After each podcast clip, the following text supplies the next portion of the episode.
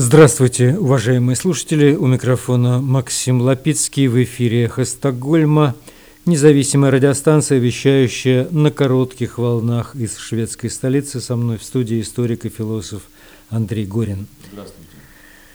Напомню, что станция наша была создана в середине марта прошлого года по инициативе шведского интернет-провайдера Банхов вскоре после начала полномасштабной российской агрессии войны против независимой Украины. Сегодня 3 апреля 2023 года. Полномасштабная эта война продолжается 404 дня.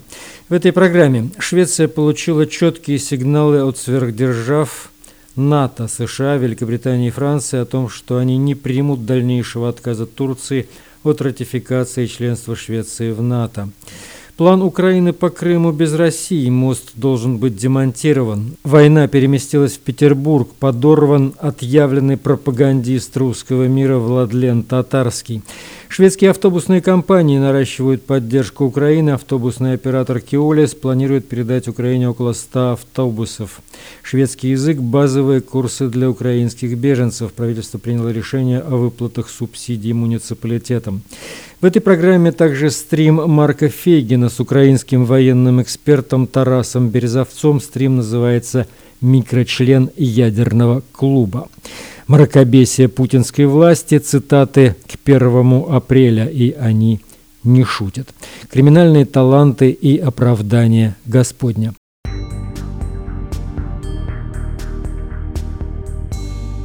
Вы слушаете «Эхо Стокгольма».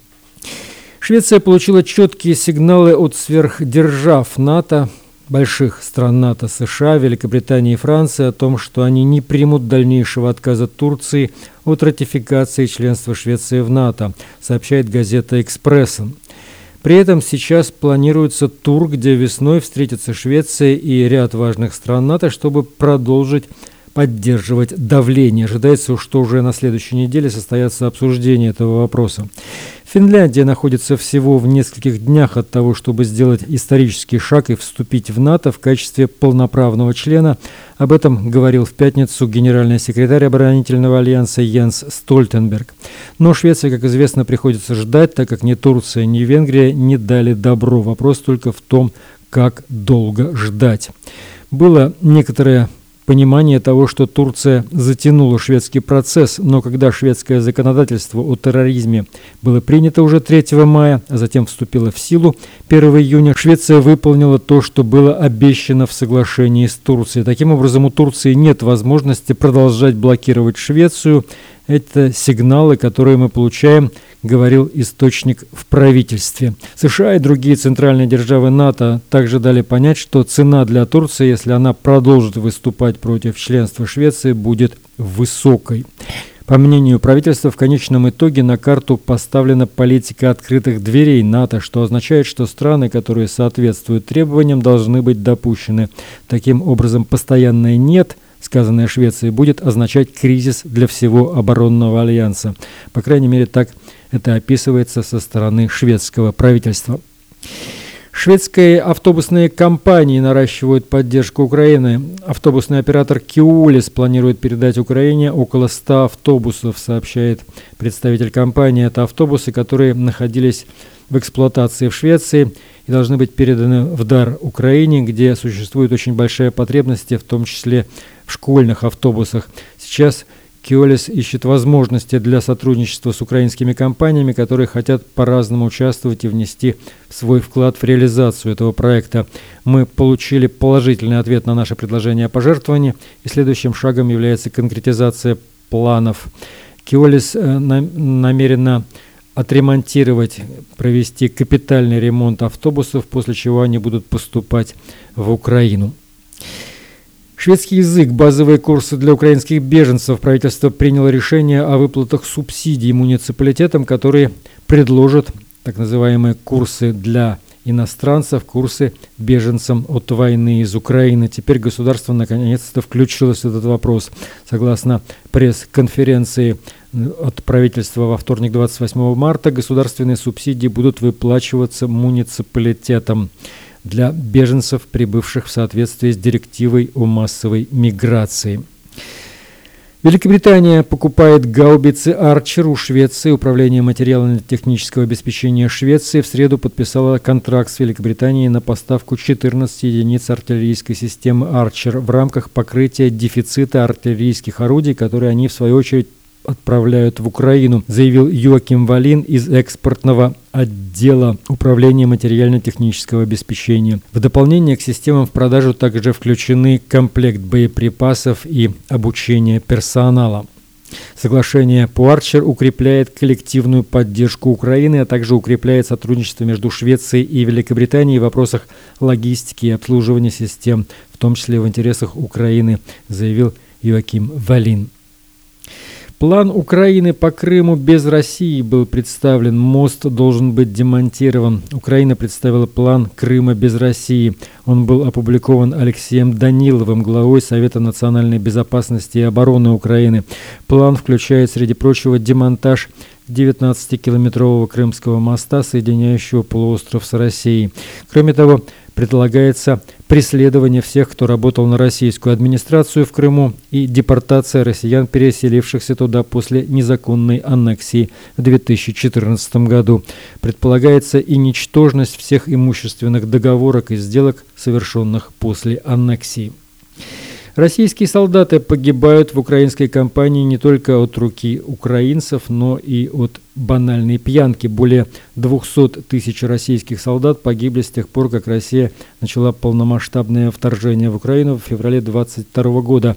Но небольшая из них часть погибла не в бою, а в результате несчастных случаев, связанных с алкоголем. Об этом пишет Министерство обороны Великобритании в своем последнем разведывательном отчете. Другими причинами смерти, которые нельзя связывать с боевыми действиями, вероятно, являются неправильное обращение с оружием, дорожно-транспортные происшествия и обморожение.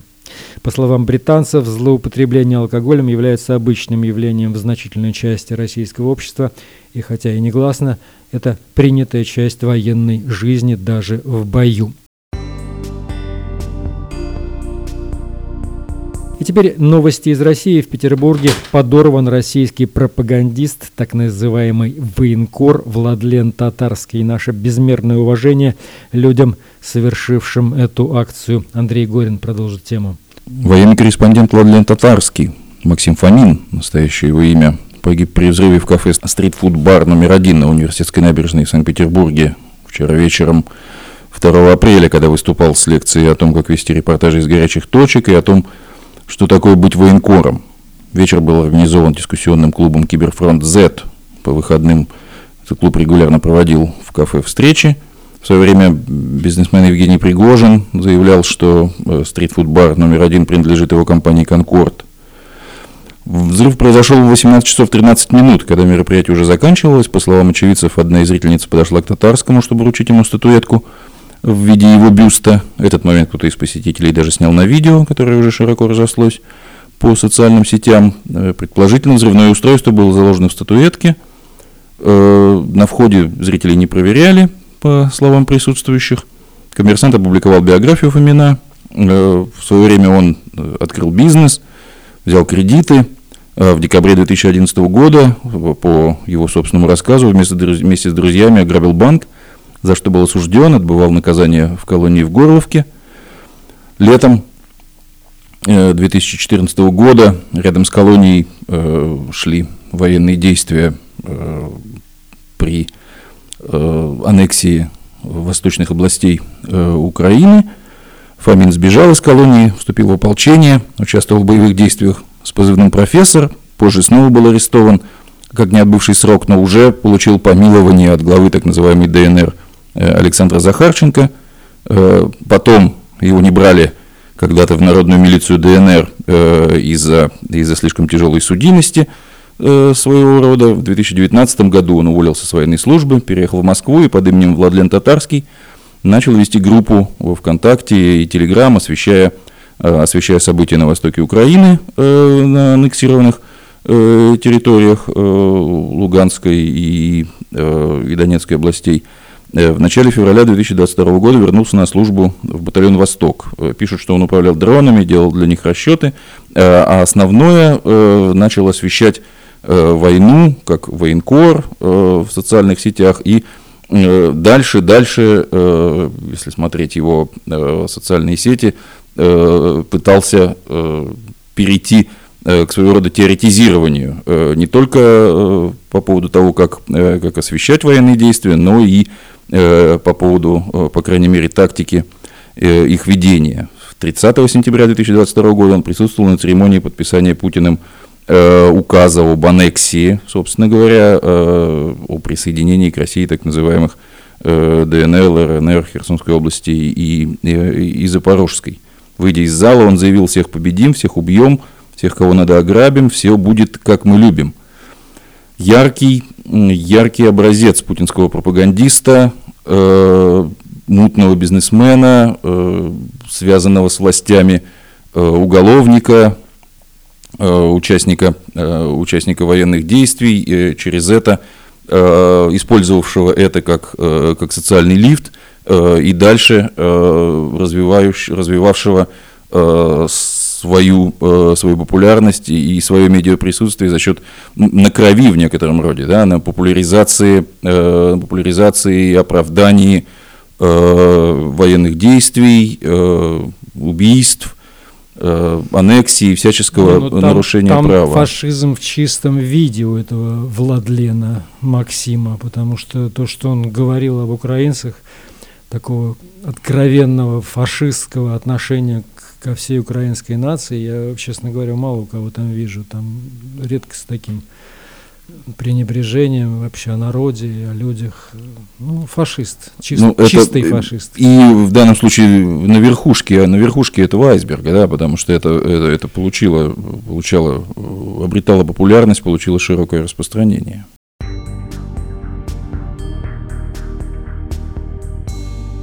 Да, и Андрей еще собрал у нас несколько цитат из разряда мракобесия путинской власти, да? Прошло 1 апреля, поделимся с вами э, тем, что было бы хорошо считать шуткой, но это не шутка. Э, в путинской власти процветает мракобесие и некомпетентность, и это не случайность. Э, Путин сделал ставку на лояльных лично ему чиновников, поощряет их несменяемость. Э, в стране годами идет то, что называется негативная селекция. Негативная селекция управленцев э, проникает, э, проникает и в научные становящиеся, как и все в этой гибридной путинской реальности, то ли научным, то ли псевдонаучным, уже трудно, трудно провести трудно провести эту грань. И когда антинаучный взгляд и конспирология становятся основой для принятия государственных решений – Э, и э, заполняет высказывания и проникает, э, собственно, в научные круги. Здесь вспоминается, конечно, хрестоматийный хрестоматийный пример сталинского манипулятора от науки Лысенко, знаменитого, который погубил, кроме, кроме того, как сказать, просто бреда, которые представляли с научной точки зрения его построения, его деятельность, понятное дело, э, стремящегося э, занять определенные э, посты в, в научной системе, вела к репрессиям по отношению к его, по отношению к его оппонентам, да, тот же выдающийся генетик Николай Иванович Вавилов во многом оказался, оказался в заключении и, и погиб. Погиб там в результате, э, в результате интриг э, Лысенко. Это историческое, э, историческое сравнение. Вспомним, как, как у Гитлера, у Гиммлера да, был специальный, специальный астрологический институт, и, и, и в, повестке, в повестке деятельности государственных органов гитлеровской Германии подразумевались, подразумевались вот эти консультации с астрологами. В частности, вот недавно э, ученый-генетик э, Кудрявцев э, заявил о том, что реальной причиной мутаций в организме человека является первородный грех, тоже замешивание, вот мы видим, теологической, теологической тематики и проблематики. И вообще большинство, большинство наиболее мракобесных высказываний эксплуатация псевдо, псевдобиологических, псевдоантропологических тем – Э, опять же, э, э, имеющих такой явно, явно выраженный привкус социального дарвинизма, если можно сказать, то есть применение, э, применение э, биологических, э, биологических тем в пространстве человеческих взаимоотношений, выведение их на первый план. Но мы знаем, что социальный дарвинизм, он очень быстро переходит в фашизм. Да? Соответственно, что только не, не утверждалось. Да? Значит, Э, в Сибирском отделении наук э, в январе 2003 года на сайте э, одного из научных учреждений появилась новость о том, что научный сотрудник разработал инновационное кадило. В тексте подчеркивалось, что в изобретении вместо дыма образуется только аромат ладана и тепло, и работать оно может практически бесконечно долго. Это не столько биологическое, да, как бы техническое, но тоже теологическое теологическая какая-то проблема. Знаменитое высказывание главного российского ястреба Николая Патрушева в интервью э, аргументом и фактом э, о том, что враги, э, некие, некие враги России разрабатывают, разрабатывают вирусы по сокращ... направленные на сокращение, сокращение численности населения для того, чтобы в частности, превратить россиян, в кавычках, в обслугу при помощи вируса бесплодия. Э, о том, что коронавирус, э, тот же Николай Патрушев э, рассказывал еще в мае 2002 года о том, что коронавирус был создан в лабораториях Пентагона, а руки к этому... 2002 года? 2022. А, Спасибо. Угу. И руки к этому приложили и Сорос, и Рокфеллер, и Клинтон, и Клинтон, и Байден, тоже видные очевидно, вирусологи. Э, Василий Небензя в октябре 22 э, года, российский поспред в ООН, напомин, рассказывал о боевых комарах, которых, если бы они были, давно можно было бы направить, наверное, в Москву. Туда вот. побольше боевых комаров, больше, больше, чтобы всех перекусали. Именно в Кремль, да, именно. Всех именно уже там перекусали, чтобы все уже там Померли. В Пу- к Путину в Кремль в, это, в, в этом отношении. Э, говорилось, значит, вот он рассказывал о том, что беспилотник транспортирует э, контейнер с большим количеством комаров, э, переносчиков инфекций, э, и э, эти комары э, должны э, атаковать, э, инфицировать Ах, особо нужно, опасными нужно заболеваниями. за дело и разработать уже, наконец, действительно боевых комаров. Ну, пока еще, пока еще, видимо, простаивают, простаивают мощности. Да, хорошая тема. Теологическая тема не, не, не дает, э, так сказать, э, отдыхать, дает постоянно о себе знать. Э, патриарх с лампасами Кирилл Гундяев, э, знаменитый э, своими высказываниями э, о том, что смерть в ходе убийства и грабежа, по сути дела, снимает э, снимает, снимает все грехи. Э, вот, на фоне того, как одной рукой власть запрещает э, дискредитировать, э, дискредитировать э, участников, э, участников войны в Украине, даже э, самых отъявленных убийц, а другой рукой э, разгоняет, э, разгоняет информацию э, негативную об участниках протестов, э, дает возможность вспомнить э, об одном из э, наиболее отъявленных э, убийц, э, о рецидивисте Иване Росомахине из села Новый Бурец э, Кировской области, э, который в свое время, в 2019 году, пьяным убил свою односельчанку. Потом в 2022 году его рекрутировали вагнеровцы, помогли, помогли ему выйти на свободу. Вернувшись в родное село совсем недавно, 29 марта, он снова убил человека, опять пожилую женщину – Э, на протяжении всей недели э, Росомахин держал в страхе э, всю деревню.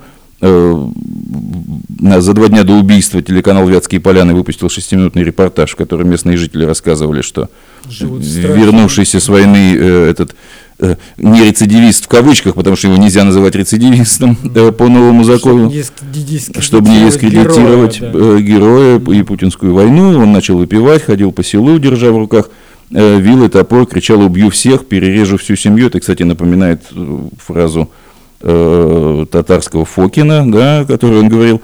Э, каждый говорит в своем, э, в своем, так сказать, масштабе. Татарский говорил это, выходя с приема у Путина на подписании указа от, о, об аннексии. У Росомахина значит, были, была своя аудитория. Он разбив, разбивает топором окна двух машин, объясняет, зачем это делать. То есть вот репутацию убийцы и бандита защищает закон, а на этом фоне власти разгоняют э, с помощью э, своей, э, своей пропагандистской сети информацию э, об Алексее Москалеве, которого э, преследуют э, за рисунок э, его 13-летней э, дочери, дочери Маши. Его, соответственно, на, на этом фоне делают, э, делают рецидивистом. Э, то есть отец, э, который смог привить своей дочери сострадание э, к погибающим, оказывается в этой системе опасным преступником и рецидивистом. Да, к сожалению, таких пригожинцев, пригожинских соколов выпущено, по-моему, 5 тысяч, говорилось, да, их ушли они оттуда от войны пошли обратно в мирную жизнь. Но... И это, вот этот случай с этим Росомахиным, это пока что один такой звонок. Ну, который мы знаем. Я да, думаю, да, что да, далеко думаю, не один, конечно. Мы продолжаем передачу «Эхо Стокгольма». Напомню, что мы в эфире по вторникам и субботам на коротких волнах, диапазон 31 метра, частота 9670 килогерц. Мы вещаем в 10 вечера по Киеву и в 10 часов уже по московскому времени. Выкладываем программы на платформах Telegram, SoundCloud, Apple Podcast и YouTube. И сейчас у нас стрим правозащитника Марка Фейгина с украинским военным и политологом Тарасом Березовцом. Ну что, Тарас, давай, знаешь как, давай начнем, вот ты прокомментируй, ну ты видел, конечно, что произошло в Петербурге, отель принадлежит Пригожину, там же находится его офис, один, конечно, из офисов, и его гостиница, да, э, вроде как проходил вечер вот этого военкора Владлена Татарского. Вот. Ну, честно говоря, их погоняло как бы все одинаковые. Я вообще знать не знал, кто такой. Говорят, настоящая фамилия Фомин. То есть, да, их с началом войны появилась масса таких э, деятелей. Вот. И он, значит, подарили ему статуэтку. Статуэтка взорвалась, 200 грамм тротила. Вот, лежит голенький. То есть я к тому, что, в общем, куда отнести это событие, учитывая, что он Кент был Дугиной дочери, да, которая тоже погибла в результате взрыва ее автомобиля. Ну, сейчас рано, конечно, хоть о чем бы то ни было говорить. Сейчас, естественно, а, российская сторона тут же заявит, что это украинские, украинские агентура взорвала татарского. Но на самом деле, честно говоря, это вторично. Тут все что угодно могло произойти. Но в целом, как бы, учитывая и персонажа, и ход событий, как бы ты это оценил вообще? Ну, как и ты, Марк, я этого персонажа вообще не знал. Кто был такой Владлен Татарский, я узнал только из лент новостей, как, э, собственно говоря, то, что его сегодня ликвидировали. Причем, судя по почерку, ликвидировали профессионально, поскольку погиб э, он один. То есть э, взрыв был направленного действия. Статуэтка, которая ему была подарена, она больше никого не убила. 16 пострадавших, согласно официальной информации. То есть чистая профессиональная работа. Mm-hmm. Вот. Как так случилось, кому это выгодно, ну, очевидно, сейчас появится много версий. Я уже видел первое, уже пошли обвинения, естественно, в адрес э, спецслужб Украины. Yeah. Э, кроме того, проскочила версия о том, что Стрелков э, очень сильно ему завидовал, якобы был его персональным врагом. Понятно, что в самое ближайшее время кремлевские спецслужбы нам предъявят официальную версию э, для публики, то есть и сообщат, ну, наверное, подозреваю. Э, хотя зачем ему убивать украинским спецслужбам, он точно никакой ценности и величины собой не представлял. Зачем убивать Дугина, ну, теоретически я себе могу представить. А для чего убивать какого-то военкора, которых там тьма, и который, в принципе, в Украине никому не был известен, кроме узкого круга специалистов, ну, никакого смысла нет скорее всего, какие-то собственные внутренние разборки. Вот эта история с Пригожиным тоже очень интересная. Она в любом случае не случайна, поскольку те люди, которые его ликвидировали, профессионалы, они знали, где он будет находиться, безусловно. И не исключаю, что а, одной из версий будет причастность кого-то из э, ЧВК Вагнера ко всей этой истории. В любом случае э, появится повод, возможно, у российских спецслужб провести обыски и в, и в отеле, и других э, бизнес-центрах, принадлежащих Пригожину. Я бы ожидал такой серии, что, возможно, они начнут что-то рыть и, возможно, даже что-то найдут, поскольку у них с самим Пригожиным достаточно острый конфликт. В любом случае, э, тема эта будет поддерживаться пропагандой, я думаю, в течение там, дней 10 как минимум, вот, в ходе которых мы узнаем много интересного, в том числе, возможно, будет обнародовано чье-то грязное белье. Я, по крайней мере, ожидаю, что что-то выльется, а какой-то компромат на самого Пригожина, либо на людей из его окружения. Ну да, я тоже думаю, что уж точно этим поводом воспользуются. Так или иначе. Так или иначе, предлог есть, а даже вне зависимости от э, кто автор э, этого взрыва и так далее, но у Пригожина действительно не лучшие времена, и поэтому тут э, он был как бы доверенным лицом Пригожина, насколько я могу судить, и там пописывал о нем комплементарно, возможно, содержал его Пригожин, ну так или иначе. Скоро все станет ясно. Но мы перейдем, собственно, к основным Э, э, основной теме. Ты знаешь, ну просто так совпало, каждый день какие-то события. Но я хотел именно с тобой обсудить, но мы как бы от темы оттолкнемся, пойдем дальше.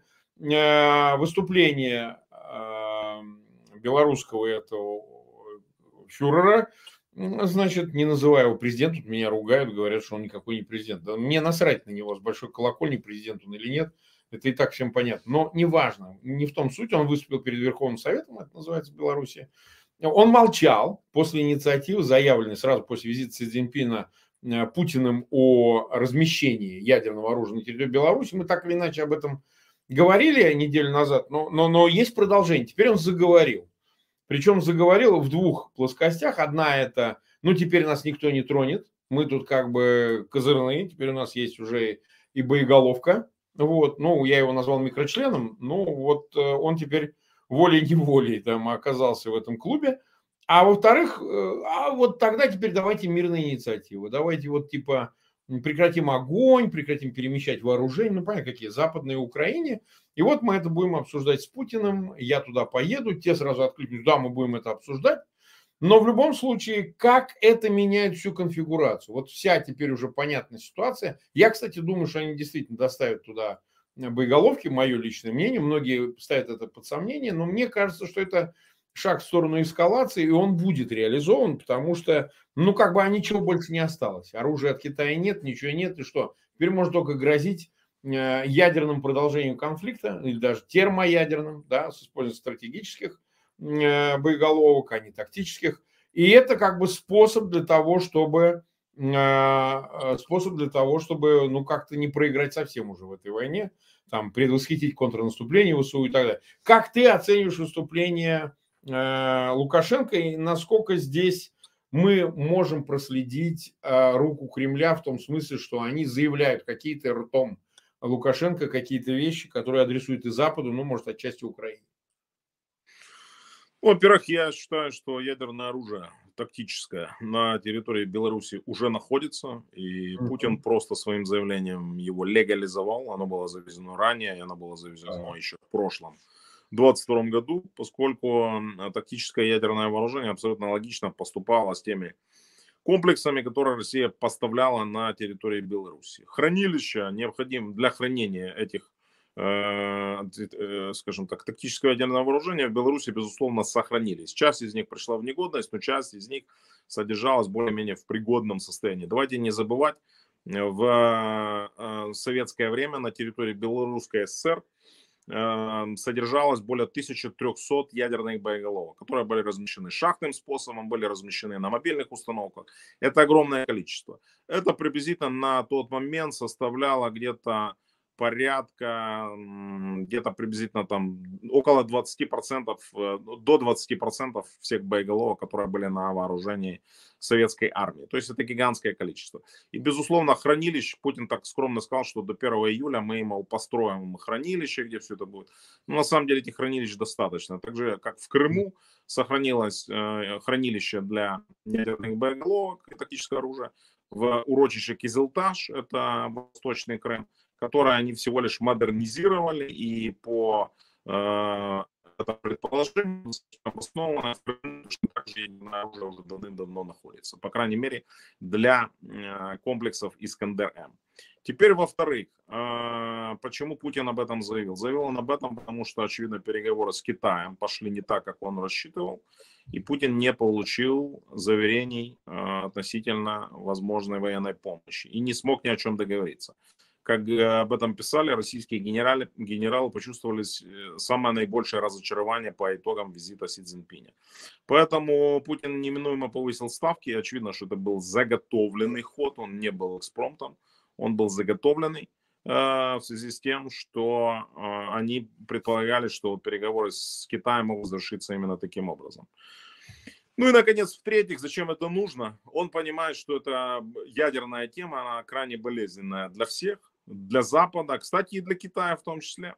Китай же сделал заявление э, через спикера МИДа о том, что Китай выступает по-прежнему за политику нераспространения. Это крайне опасный прецедент который дает, скажем так, козыри в руки других ядерных потенциальных или действующих членов ядерного клуба, как то Северная Корея, например, Иран. Вот, и это никому не нравится, никому не нравится, включая Китай. Но я думаю, даже хуже. Следом за тактическим ядерным оружием он будет повышать ставки и дальше и разместит на территории Беларуси непременно. Причем это произойдет в течение, я думаю, ближайших месяцев, даже, возможно, до лета уже и стратегическое ядерное оружие. Именно так это должно произойти. Так, нас 37 тысяч почти смотрят, больше 10 тысяч поставили лайк. Как обычно, я прошу всех зрителей, еще раз приношу извинения. Ну, Тарас у нас э, уже, понятно, не дома, мягко говоря. Вот, совсем даже. Вот, и поэтому обстоятельства такие, что со связью, сами понимаете, в тех местах не особенно хорошо. Так что, может быть, чуть-чуть подвисать картинка, но, тем не менее, вроде бы все пока в порядке. И, тем, и, пожалуйста, размещайте ссылки на этот эфир в своих аккаунтах в социальных сетях. Обязательно подписывайтесь на канал. В описании к этому видео будет ссылка, она уже есть на канал Тараса Березовца. Подписывайтесь и на его канал тоже. Смотри, Тарас, есть две версии относительно Китая э, в связи с размещением и заявлением Путина, ну и, так сказать, подхваченным теперь уже Лукашенко. Одни, э, ну, если я правильно трактую твою версию, считают, что для Китая это было не то что неожиданно, но его, может, поставили перед фактом. А мы вот так хотим. Если вот раз у нас помощи нет, то, дорогой Си Цзиньпин, ну, нам как-то надо вот э, не проиграть войну, и поэтому мы вот поднимаем ставки. Могли уведомить? Могли. И у меня в эфире некоторые высказывали эту версию относительно того, что Китай был предупрежден, потому что такой шаг односторонний, он слишком рискованный для Москвы. Вторая версия, что сам Пекин ну, в общем, э, не решаясь, безусловно, вовлечься в военный союз, о чем сам Путин же, когда заявлял о размещении, сказал, у нас нет военного союза с Китаем, мы не военные союзники, чтобы снять ответственность с Пекина за эту эскалацию, ну, на которую он точно не подписывался, и зачем это ему надо. Но, с другой стороны, Китаю выгодно, эта эскалация ведет к еще большей изоляции Москвы, к ответу в виде возможного размещения уже разговоры пошли. Польша, например, готова и просит разместить у себя ядерное оружие тактическое. Да, и, кстати сказать, я не считаю, что это нулевая перспектива, учитывая, что в июле состоится саммит НАТО в Вильнюсе, и там наверняка этот вопрос будет самым главным обсуждаться. Вот. И что Китай, в общем-то говоря, хоть и молчаливо, хоть и там скивка, но согласился именно с этим шагом Москвы, потому что для него, в общем, потерь никаких. Он к этому вроде как не имеет отношения, а дивиденды, а дивиденды с этого, безусловно, снимает, потому что, ну, безбашенный фюрер – в Москве и такой же его брат-близнец э, в Минске, а он единственный, кто может их утихомирить. Ну, получается так. То есть ты какой все-таки окончательной версии придерживаешься, что Китай будет э, дистанцироваться или же, скажем так, патронировать этой всей ситуации, выжимая от Макрона, который едет сейчас в Пекин вместе с Вандерляйн, ну, поуговаривайте меня, поуговаривайте, чтобы я, значит, э, э, попросил не размещать, ну, или что-нибудь изобразить вот, э, Китай. Как ты думаешь? Ну, я думаю, что, безусловно, Путин уведомил китайскую сторону относительно намерения а, поступить таким образом. Плюс, я уверен, китайская разведка и так обладала необходимой информацией относительно того, что будет происходить. И поэтому, по большому счету, для Китая а, эта вся история, она не была сюрпризом. То есть это была неприятная новость, но сюрпризом я уверен, что то есть как раз таки Китай он должен был поставить, поскольку это уже тогда переходило все возможные линии. Тем не менее, я придерживаюсь версии, что Китаю эта история невыгодна. Невыгодна в первую очередь потому, что она разрушает э, ту линию, которой китайский, э, Китай придерживался во внешней политике на протяжении длительного времени. В Пекине крайне щепетильно относятся к расширению ядерного клуба, как, собственно говоря, как идеи реформирования Совета Безопасности ООН. Я бы сказал так, что в Китае боятся того, что Совет, Совбез э, э, ООН будет реформирован, количество постоянных членов э, Совета Безопасности ООН будет расширено, как об этом предлагают, поскольку Китай крайне ценит эксклюзивность во всем. Как клуб пяти членов, постоянных членов Совбеза ООН, точно так же ядерный клуб, и поэтому в Китае, если проследить за их политикой на протяжении многих-многих десятилетий, а, очевидно, что Китай всегда выступал а, категорически против расширения ядерного клуба. Поэтому не думаю, что эта идея должна им а, понравиться, по большому счету. С другой стороны, э, Китай, очевидно, готовит собственные вооруженные силы к возможному конфликту, о чем на этой неделе написал американское издание на Foreign Affairs, на нашумевшая статья, я думаю, многие ее читали, ну или, по крайней мере, вкратце тезис этой статьи, которая заключается в том, что Китай увеличивает свой военный бюджет на 7,2% до 225 миллиардов долларов. Китай создает рекрутинговые центры в десятках населенных пунктов, и Китай начинает строить бомбоубежище. Э, Все это говорит о том, что Китай учитывает ошибки, которые совершила Россия в а, процессе подготовки к войне а, против Украины. То есть китайцы умеют учиться. Тем не менее, есть здесь одна очень серьезнейшая проблема, о которой многие забывают. Китайская армия вообще не имеет никакого опыта участия в военных действиях. Максимум это участие э, в военных учениях многонациональных со своими союзниками. Какая бы ни была скажем так, слабая неподготовленная армия Российской Федерации, она участвовала на протяжении последних десятилетий постоянно в военных конфликтах. Две чеченских войны, война против Грузии, война против Украины, которая ведется уже 9 лет. То есть какой-никакой опыт есть. Часть подразделений, она такой опыт имела. У Китая нет его вообще. И поэтому никто на самом деле не знает, будет ли, как китайская армия, как вооруженная сила, национальная освободительная армия, Китай себя поведет реально при вооруженном конфликте. И если у Путина ядерная триада, она всегда компенсировала внутреннюю слабость российской армии, э, если мы почитаем оборонную концепцию Китая, то мы увидим, что там ставка на... Там нет, кстати, положения о превентивном использовании ядерного оружия. Это то, что отличает внешнеполитическую концепцию Китая от российской. Это ключевое. Там Китай никогда не закладывал то, что он будет использовать э, ядерное оружие первым. Там четко написано, только в ответ на применение ядерного оружия другими странами. Это четко прямо написано красной линией. Так вот, в концепции обороны Китая э, ядерное оружие не относится к числу основных, то есть в отличие от российской армии. Они основные, усилия и надежда возлагают на конвенциональное э, вооружение, то есть армия, флот и ВВС. Вот в этом как бы ключевое отличие. Угу. Так, э, нас почти 46 тысяч смотрит и 13 тысяч поставили лайки. Весьма существенно это, в общем, то, что ты сказал, вот относительно опыта китайской армии, участия в войне, потому что есть пограничные конфликты с Индией, и давняя-давняя история с Вьетнамом. А так, в общем, по большому счету, действительно нет. Но, тем не менее, мы оцениваем мощь китайской армии благодаря вот, ну, последним 20-25 годам развития, когда гигантские средства были вложены, Китай технологическую ставку сделал, и она, в общем, не проиграла, потому что как раз российская армия развивалась по старинке, на самом деле. То есть какие-то еще средства значит, складывались в ракетные технологии, да, ну немного. А все остальное летело, черт знает куда, там, истребители пятого поколения, танки, арматы. Их же никаких нет, это же обман. Вот. А у китайцев, слушай, даже свои авианосцы есть, не то, что там.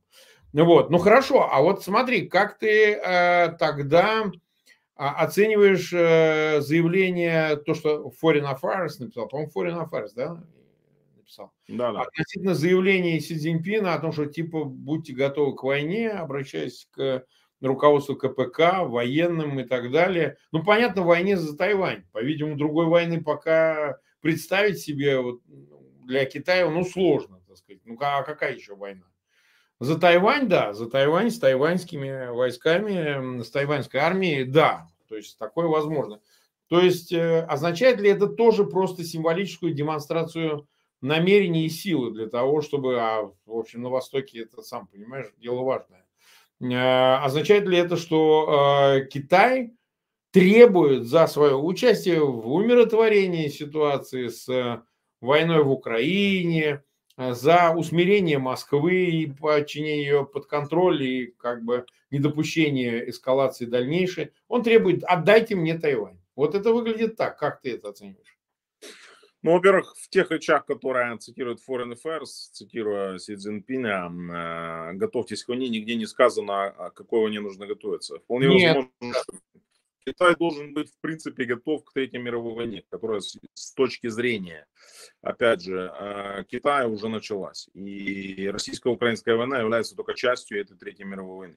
То есть прекрасно надо понимать, что такая страна с вторым в мире военным бюджетом, даже не будучи прямо втянутой в войну, мы понимаем, что по конфликту Второй мировой войны, в которой были втянуты более 100 стран мира, в этот раз будут втянуты практически все государства мира, даже если эта война будет происходить на другой территории, опять же, с учетом, например, возможного конфликта сейчас между США и Ираном, да, и втягиванием э, в эту войну неизбежно э, государства Израиль, плюс мы не знаем, опять же, а, как эта война будет дальше развиваться в а, путинском восприятии. Никто не может гарантировать, например, что в один определенный момент Путин не решит развернуть эту войну против Молдовы или против Казахстана. Да, это кажется, возможно, кому-то сценарием, но многие не верили в то, что Путин вообще начнет войну ну с Украиной. Все считали, что он ограничится тем, что произошло в 2014 году. Ну вот максимум. Захватил Крым, захватил Донбасс и все. Все остальное, ну какие-то локальные перестрелки, возможно, на Донбассе и все. А оно переросло полномасштабную войну. Поэтому э, никто не говорит о том, что Си Цзиньпинь призывал их э, к участию в этой войне Китая, тем более захвату Тайваня.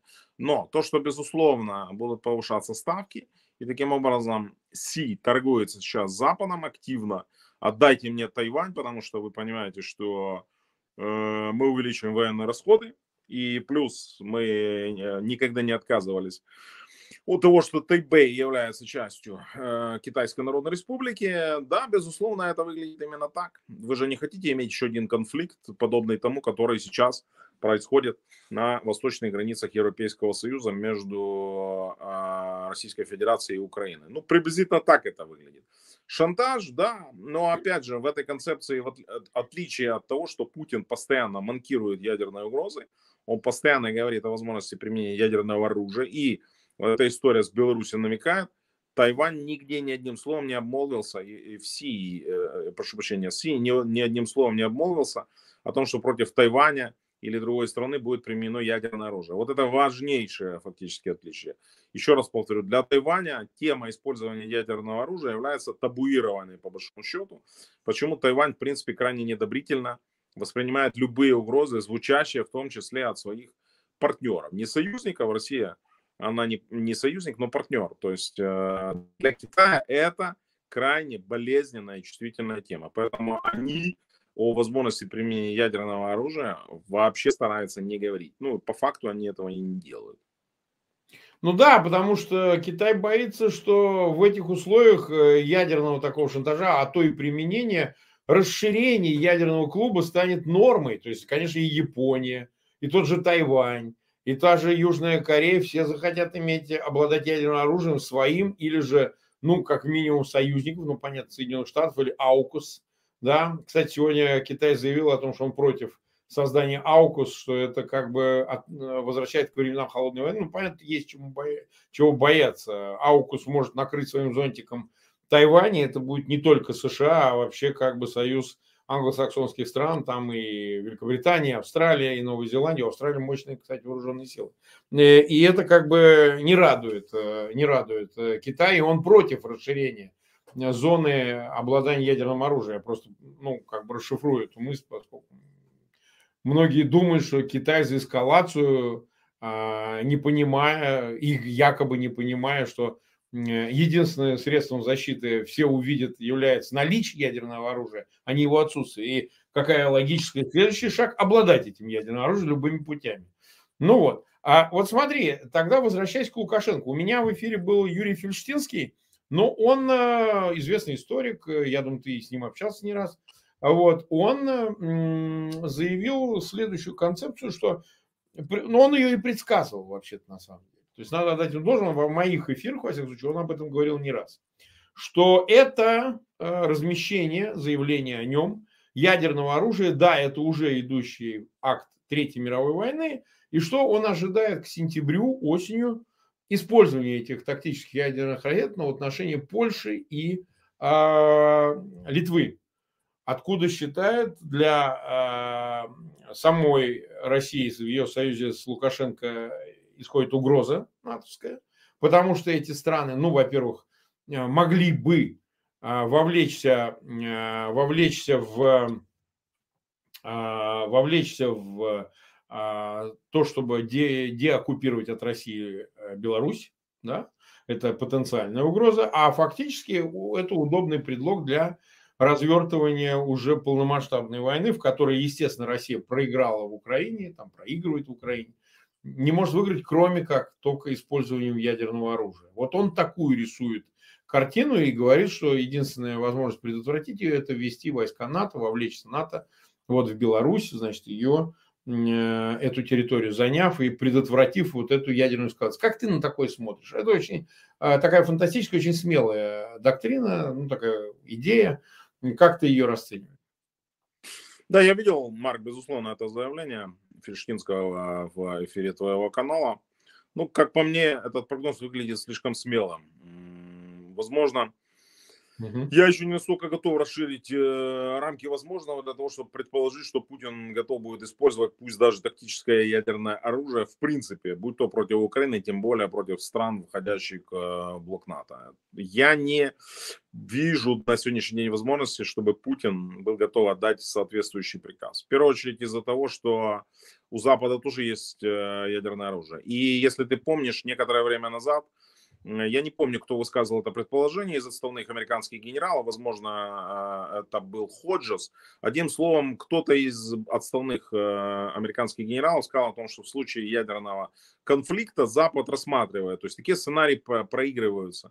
И, ну и ты прекрасно должен понимать, ну, я думаю, ты понимаешь да, прекрасно, конечно. что э, на э, стратегических играх они рассматривают сразу несколько вариантов. Например, вариант. Путин отдает приказ нанести там стратегическим ядерным оружием удар по Украине. Где он, скорее всего, будет, будет нанесен. Они видят, как на это ответит Украина, что делать Западу. Или, например, используется тактическое оружие против украинской группировки на Донбассе. Гвоздика М а, отстреливает тактический ядерный заряд, который уничтожает все квадратом 5 на 5. Э, ну, понятно, что здесь попадет не только украинская группировка под раздачу на Донбассе, но и российская. Но им своих не жалко. Нет, Третий есть... вариант, например, наносится удар тактическим ядерным оружием с территории Беларуси. Например, там по Чернигову, или там наносится там по Житомиру, ровно, неважно. Э, ну, ужасный сценарий, ну, я имею неважно с точки зрения Путина. Понятно, что это, это все катастрофические сценарии. Что действовать? Поэтому, э, к чему веду? Э, этот генерал говорил о том, что для ответа Запад изберет, скорее всего, территорию Беларуси. Именно по Беларуси будет нанесен удар mm-hmm. ядерным оружием, причем, возможно, даже стратегическим, не по территории России, а по территории Беларуси. То есть, если он применит ядерное оружие, они будут бить э, этим оружием по территории Беларуси. Мы же, в принципе, не, не зря начали э, эфир, ты его сам назвал, микрочлен ядерного клуба. Да. Вот именно этот микрочлен с точки зрения этой геополитической, ну вот предположим себе, да, есть вот, э, давай так уже, если уже продолжим эти аналогии, есть порностудия, на которой там есть, условно говоря, какой-то там Рокки Стар, да, там, который там участвует в оргиях, одновременно может удовлетворить там некоторое количество порноактрис, а есть вот какой-то мелкий шнырь такой, который, в принципе, он даже не дублер, его там вызывают, знаешь, для каких-то комических сцен. Ну вот когда надо просто создать какой-то комический эффект, и в этот момент появляется он, как бы всем смешно, поскольку он никого ничем удивить не может, э, это вызывает гомерический смех. Держит реквизит, я бы сказал. А? Держит реквизит. Реквизит. Ну, такой вот Луи де Фюнес, знаешь, вот, вот э, Лукашенко это такой Луи де Фюнес от порноиндустрии, который, в принципе, э, он появляется просто в нужный момент, и его появление уже вызывает смех. Вот это приблизительно он. Э, он бы, конечно, очень сильно хотел бы дорасти до уровня звезды э, во, во всей этой постановке, но ему никто не даст. Ни, ни товарищ Путин, ни товарищ Си, ни тем более западные товарищи. Поэтому его роль, э, она вот такая комическая во всей этой истории. И как бы он, безусловно, не пыжился, ничего э, у него не, не выйдет и не войдет в, в прямом и переносном смысле. Поэтому вся эта история подталкивает меня к тому, в принципе, логичному выводу, что Путин, безусловно, ему будет выгодно подставить Лукашенко, он его и так выпустил в, качестве, в качестве вот этого, знаешь, так, микрочлена, то есть сам Путин таких э, жестких заявлений не делал, а этот начал говорить, что да, мы, мы готовы, и НАТО на нас нападет, мы нанесем удар, и вообще дайте нам стратегическое ядерное оружие. Да, именно это он сказал. Ядерную, значит, э, дубинку побольше, да, так сказать, э, этот э, ядерный фалос э, больше, потому что вы нам даете недостаточного размера.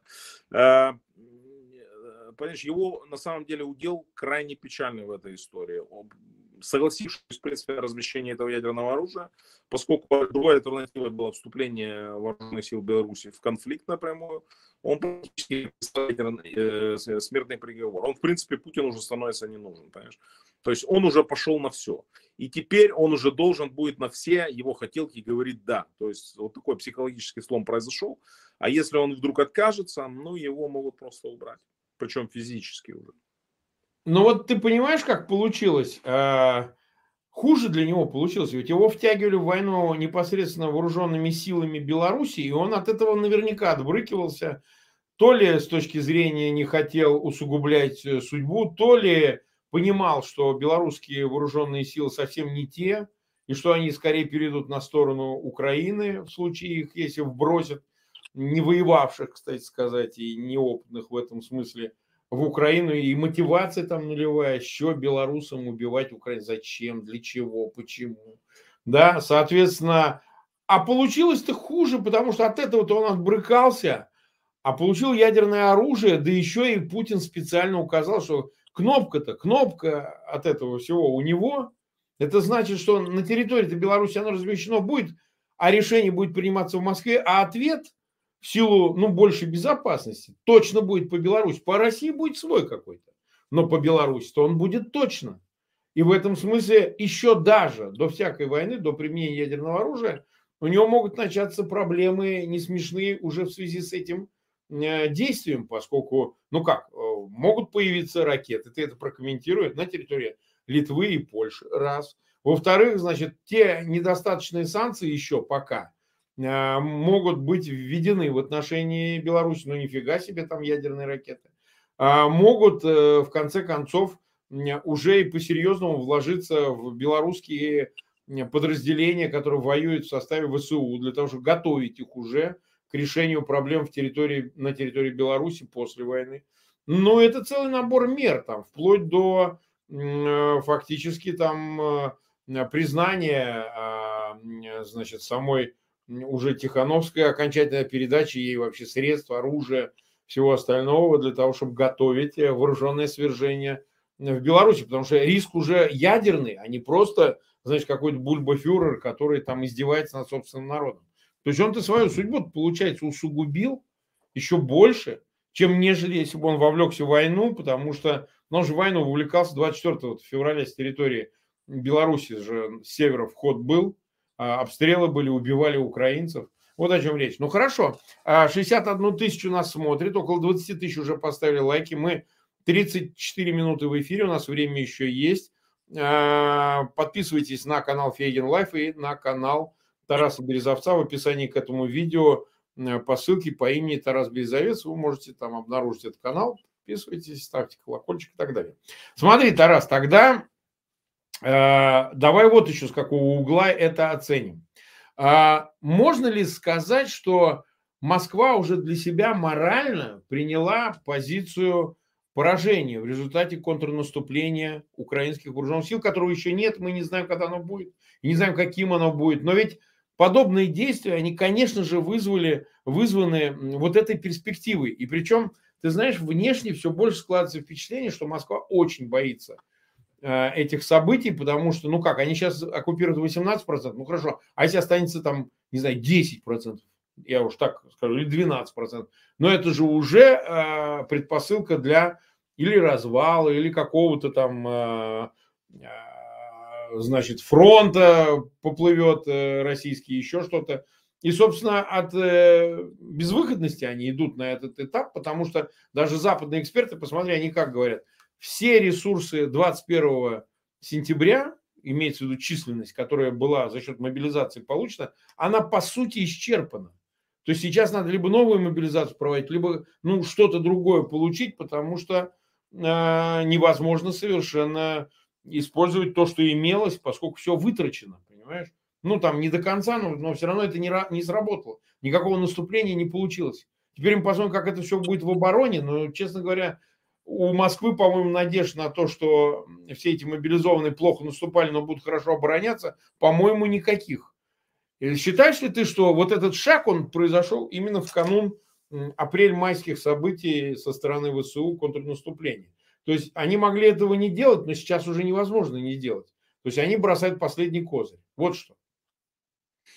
Да, еще раз возвращаюсь к началу нашего разговора. Для Путина вопрос ядерной триады э, является ключевым в основе его внешней политики, и поэтому, э, повышая ставки, размещая ядерное оружие на территории безъядерного государства, которое избавилось полностью от ядерных боеголовок еще в 1996 году, Путин показывает, что никаких других козырей, кроме ядерки, у него, собственно говоря, и не осталось.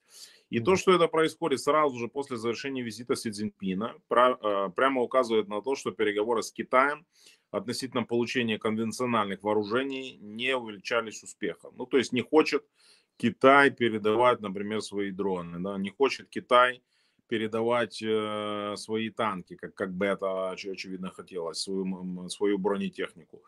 И, естественно, то, что это происходит накануне э, возможного наступления ЗСУ, четко указывает на то, что Путин, повышая ставки, говорит, вот смотрите, вы сейчас готовите свое наступление, но перед тем, как вы его начнете проводить, вы, вы смотрите, я ведь разместил уже ядерное уже. оружие на территории Беларуси, оно уже там есть.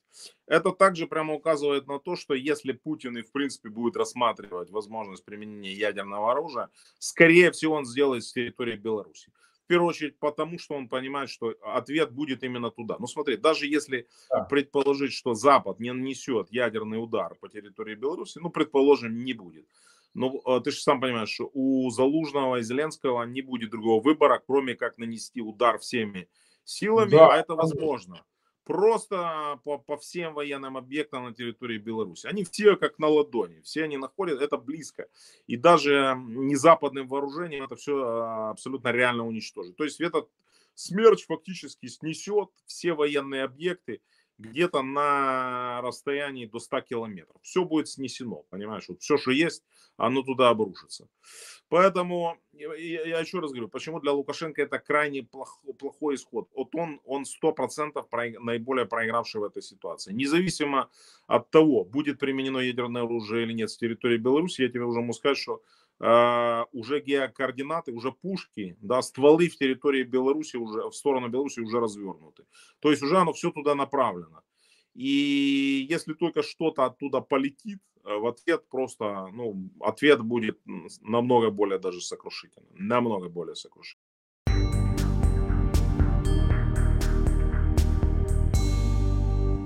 Это был стрим Марка Фейгина с украинским военным и политологом Тарасом Березовцом. Передача «Эхо Стокгольма» подходит к концу. Напомню, что мы в эфире по вторникам и субботам на коротких волнах, диапазон 31 метра, частота 9670 кГц, в 10 вечера по Киеву и в 10 же часов по Москве. Выкладываем программы на платформах Telegram, SoundCloud, Apple Podcast и YouTube. Присоединяйтесь и слушайте нас, выходите на связь. Всего доброго и до встречи в эфире. До свидания.